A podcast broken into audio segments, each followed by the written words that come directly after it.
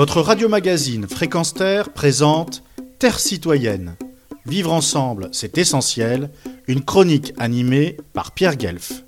Généralement réservé, pas du tout encline à être médiatisé, Louise Delay, 62 ans et expérimentée, est médecin urgentiste dans un hôpital public de la capitale de Bruxelles.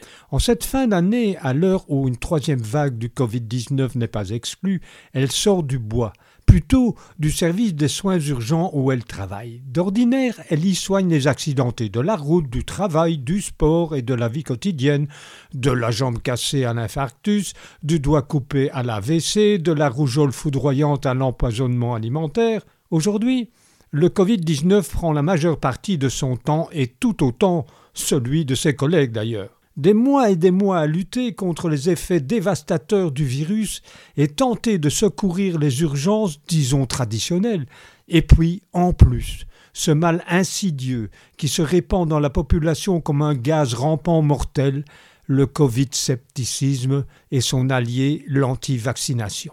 Trop, c'est trop, dit-on communément en Belgique, et ce ne sont pas les centaines de milliers de Français qui y habitent et travaillent qui me contrediront.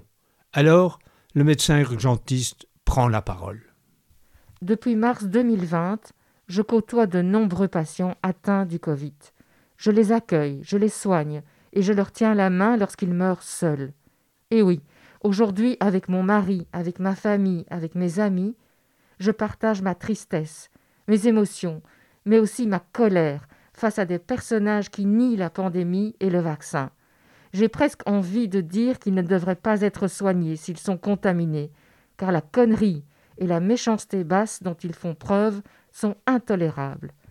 En revanche, je réitère mon respect et ma douleur face aux familles endeuillées qui n'ont même pas pu dire au revoir à leurs parents. Le vaccin est à ce jour la seule solution que l'on peut offrir à la population pour endiguer cette pandémie. C'est vrai que débuter une nouvelle vaccination comme celle-là ce n'est pas anodin. Je peux comprendre que cela fasse stresser une partie de la population, mais avoir le Covid et être intubé six semaines, ça n'est pas non plus anodin. Mon mari et moi avons été contaminés. Nous sommes tous les deux avec un haut taux d'anticorps. Mais si les médecins infectiologues me demandent de me faire vacciner pour le bien de mes patients, je le ferai. Chacun peut et a le droit de vivre de se soigner, d'accepter ou pas un traitement et également de décider de mourir. C'est une liberté individuelle que jamais je ne contesterai. Mais les propagateurs de propos complotistes, ça, je ne peux pas admettre.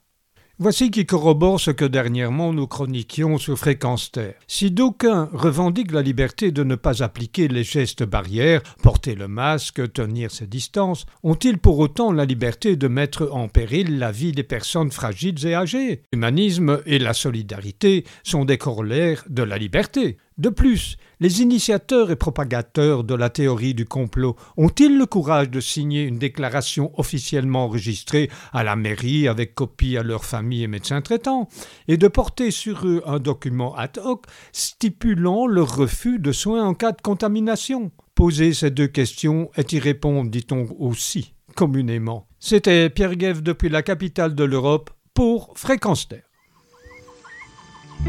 Retrouvez et podcastez cette chronique sur notre site fréquenceterre.com.